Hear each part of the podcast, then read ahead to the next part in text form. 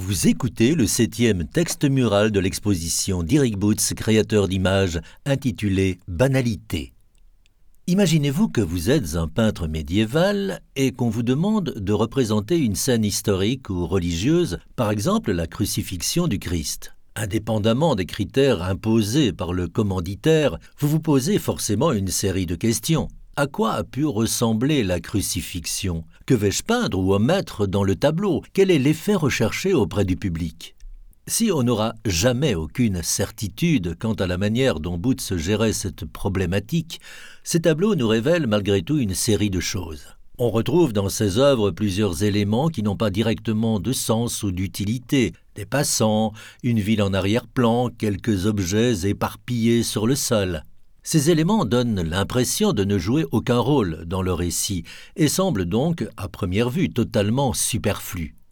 Pourtant, Boots a choisi de les peindre, peut-être précisément à cause de leur côté superflu.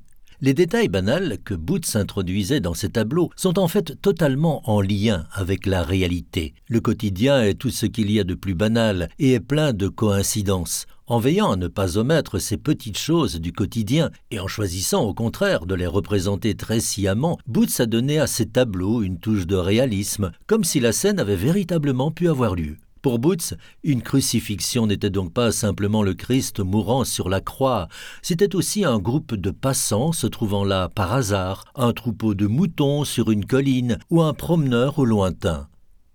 Le film Il Vangelo secondo Matteo du réalisateur italien Pier Paolo Pasolini 1922-1975 raconte la vie du Christ telle qu'elle est décrite dans l'évangile de Matthieu.